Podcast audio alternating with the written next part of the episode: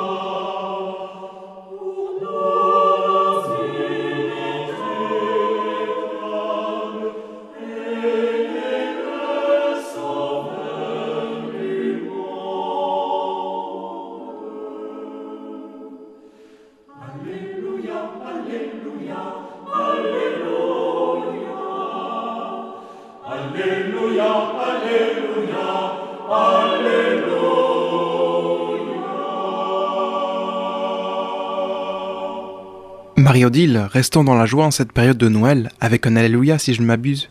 Oui, euh, justement, euh, nous allons proposer euh, sur les ondes eh bien, un Alléluia pour la messe de minuit, un Alléluia dont vous pouvez trouver les partitions aisément aux éditions Bayard aussi en allant chanter dans les chorales qui prennent la liturgie chorale du peuple de Dieu.